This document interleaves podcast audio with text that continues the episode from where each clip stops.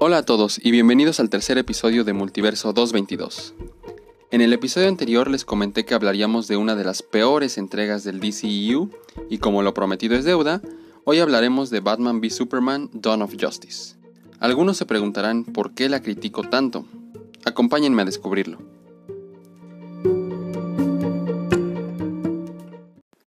Batman v Superman se estrenó en el 2016, hace cuatro años ya.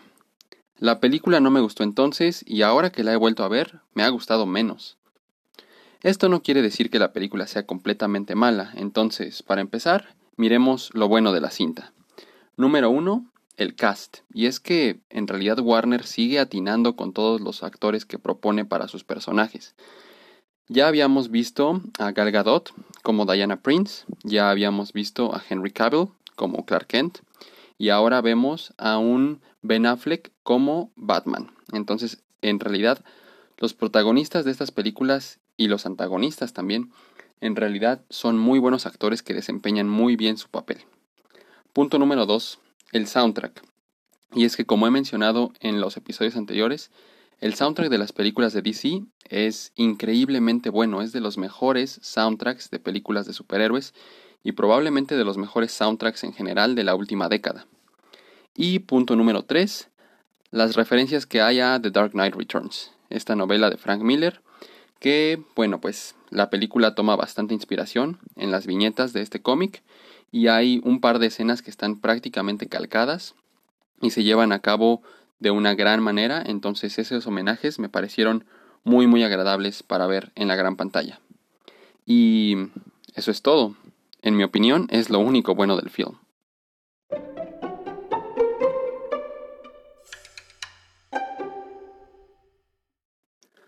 Ahora vamos a una parte un poco más gruesa en cuanto a contenido. Pasemos a lo malo de la película. Obviamente habrá spoilers a continuación. Punto número 1. El título. Batman v Superman Dawn of Justice. El origen de la justicia. Es un título extremadamente largo, para empezar, inusualmente largo también, porque no suelen ser tan largos los títulos de este tipo de películas, y además el origen o el nacimiento de la justicia el amanecer de la justicia, todas estas traducciones que se le pueden dar, pero ¿para qué?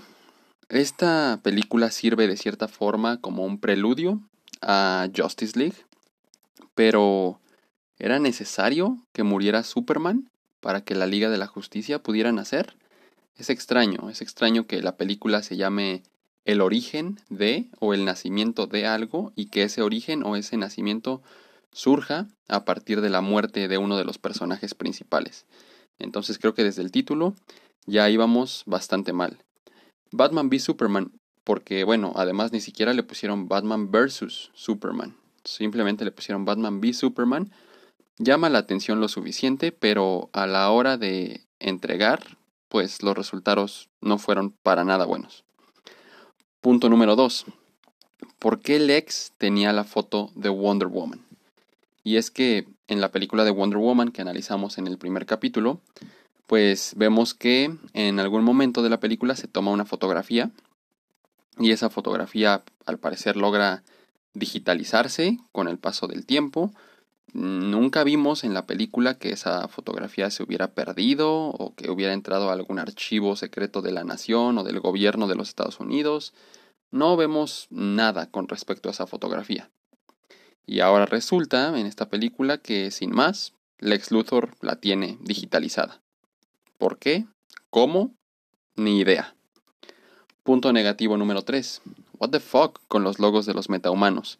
Y es que, así como Lex Luthor tiene una foto digitalizada de la Primera Guerra Mundial que incluye a Wonder Woman en ella, pues tiene videos y archivos que hacen referencia a Wonder Woman, a Flash, a Cyborg y a Aquaman. Todos estos personajes son desconocidos para la humanidad. Incluso Wonder Woman, que apareció desde la Primera Guerra Mundial, se ha mantenido en secreto. Entonces, de alguna forma, Lex capta a estos individuos y les asigna logos. Es decir, al ver los logos en la computadora dentro de la película, pues tú como fan ya sabes qué carpeta es de Wonder Woman, qué carpeta es de Flash, qué carpeta es de Cyborg, qué carpeta es de Aquaman, porque tienen logos, logos eh, diseñados para eh, parecerse a los símbolos de los personajes en los cómics.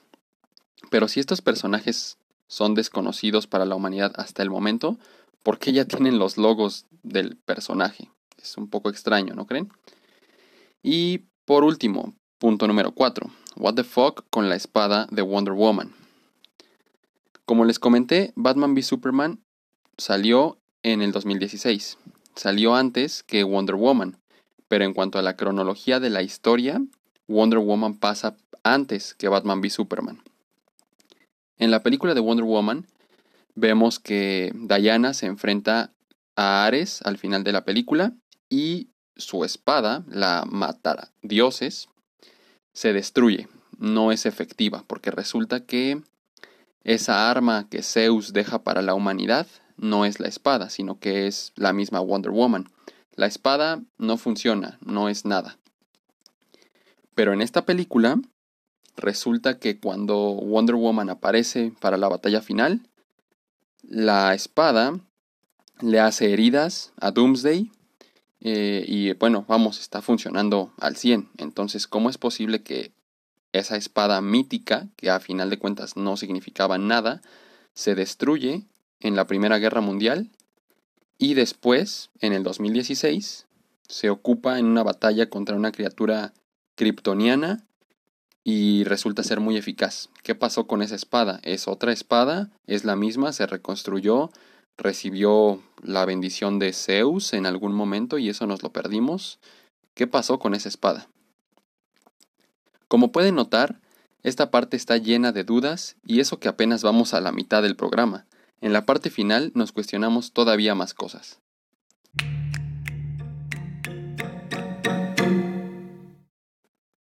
Para cerrar el programa, vamos para allá, lo inevitable, lo feo de la cinta. Aviso que probablemente se me van a salir unas cuantas groserías en esta parte. Punto número uno.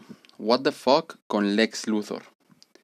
Y es que en realidad, para los que sean fans del personaje en los cómics o incluso los que hayan visto, no sé, series de televisión como Smallville, el Lex Luthor que encontramos en esta película no se parece en nada. Jesse Eisenberg es un gran actor, pero el enfoque que le dieron al personaje es bastante cuestionable. Es una mezcla extraña entre un Lex Luthor muy infantil y una personalidad un poco estilo Joker, haciendo bromas en todo momento, pero viéndose muy nervioso también en todo momento, con muchos traumas y referencias hacia su padre, eh, fingiendo acento sureño en algún momento.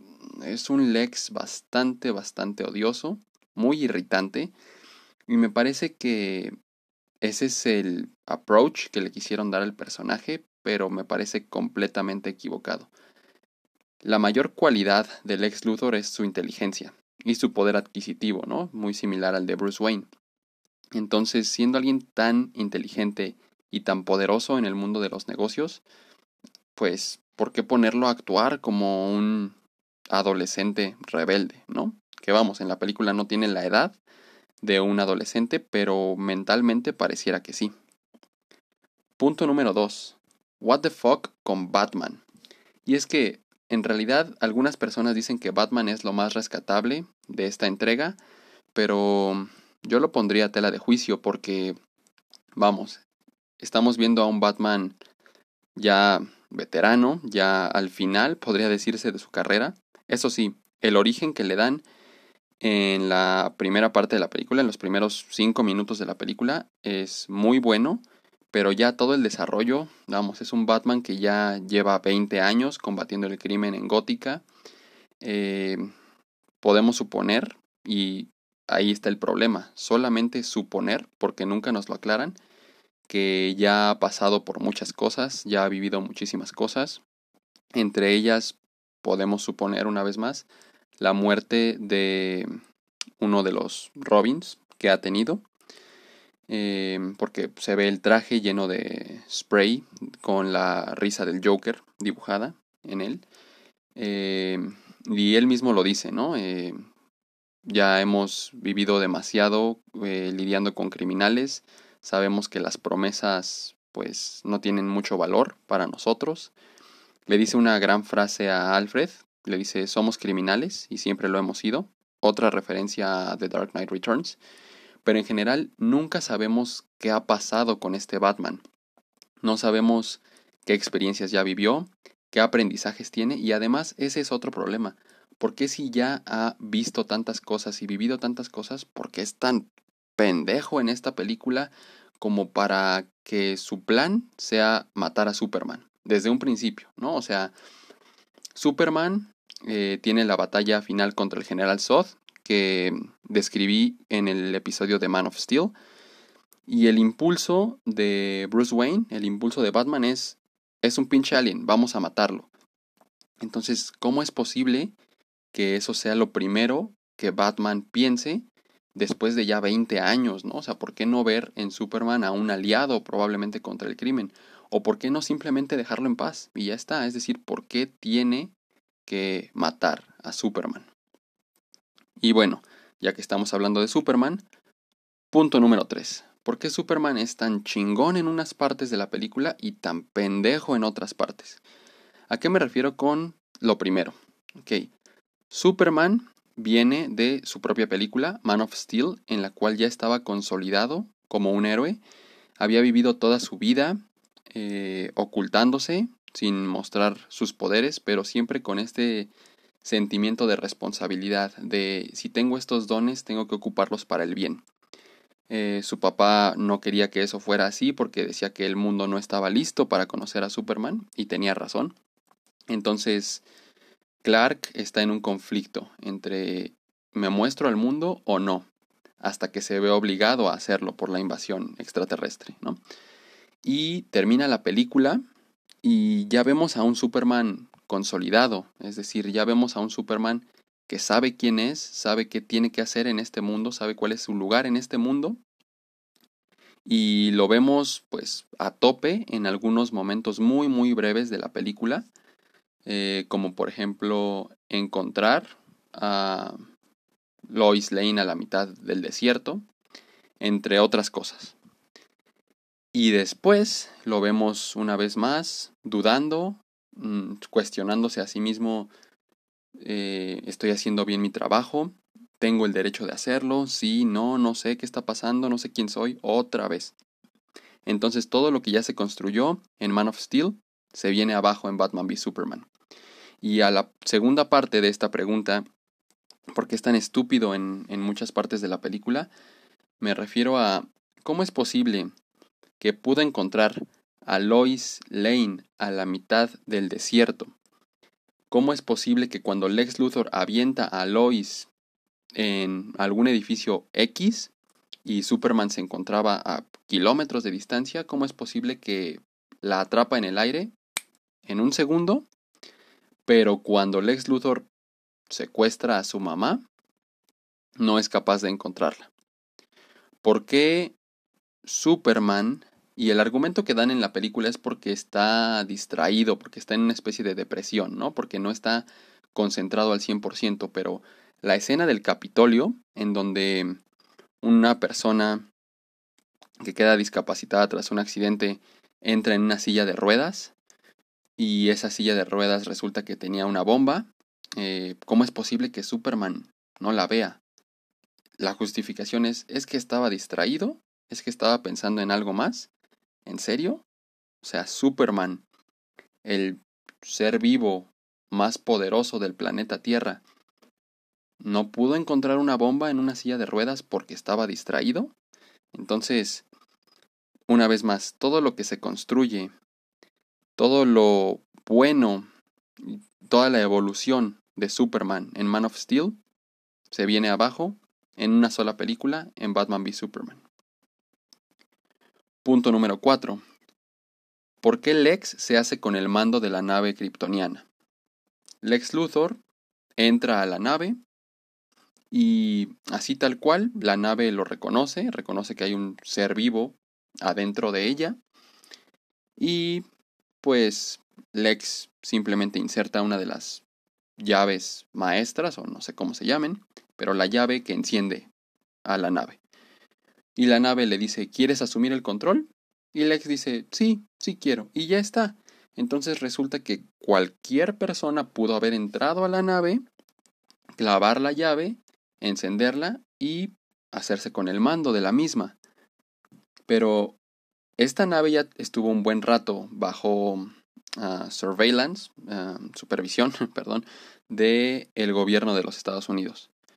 Entonces, ¿de verdad nadie había intentado hacer eso antes? Porque, vamos, si era algo tan fácil, yo creo que el vigilante de cualquier turno pudo haber dicho, eh, bueno, vamos a meter la llave y si la inteligencia artificial me pregunta, ¿quieres tomar el mando de la nave? Pues le digo que sí y ya está. Entonces, ¿cómo es posible que haya sido tan sencillo que Lex simplemente entrara, metiera la llave y ya era su carro prácticamente, ¿no?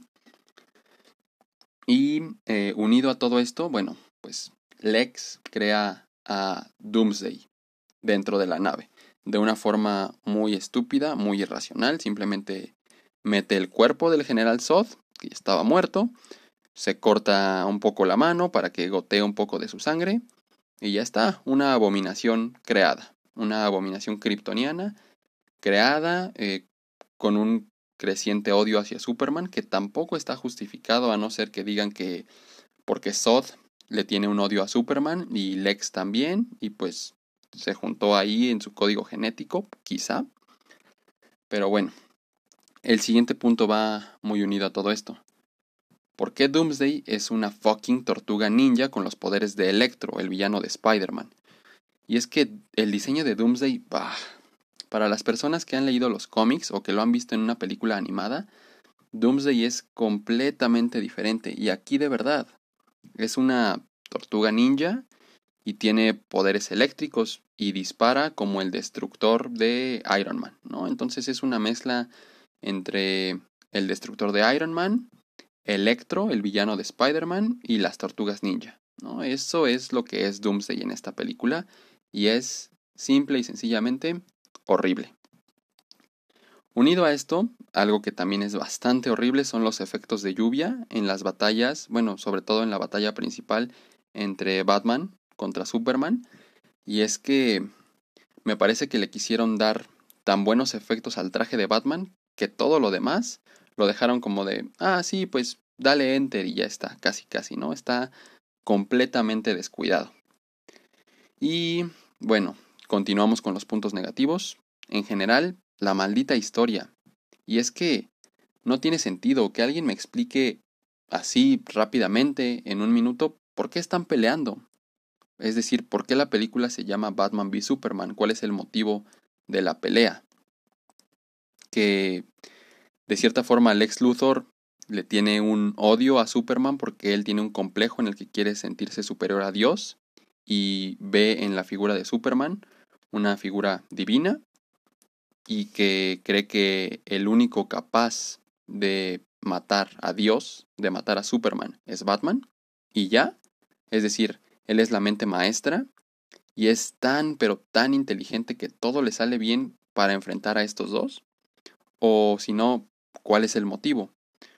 O simplemente ve en Batman un enemigo y piensa que Superman es el único que podría acabar con él y por eso decide chantajearlo secuestrando a su mamá.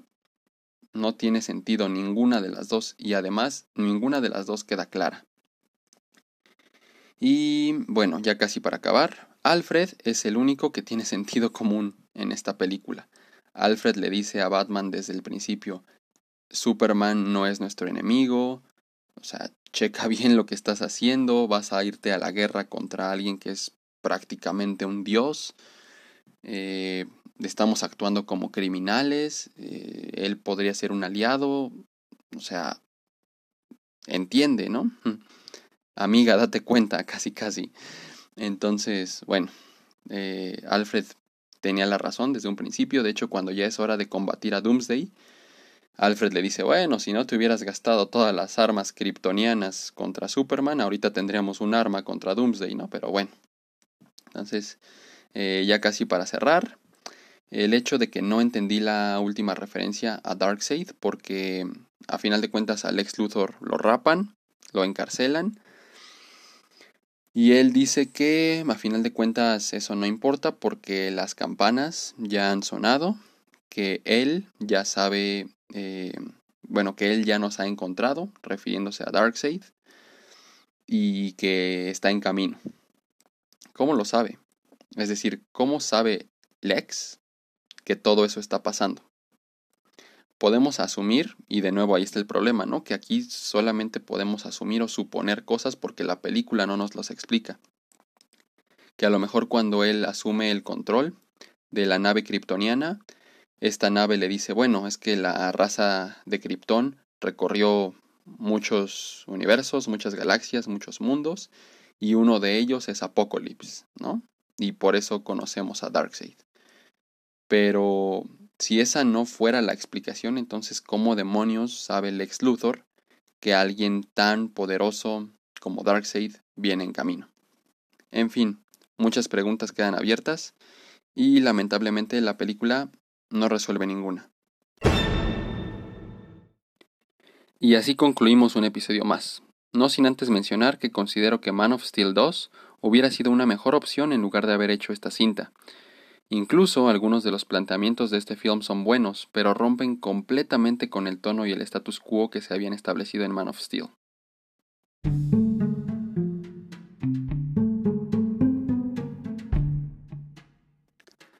Pareciera que a partir de esta película todo el universo cinematográfico de DC se derrumbó, pero ¿en realidad fue así?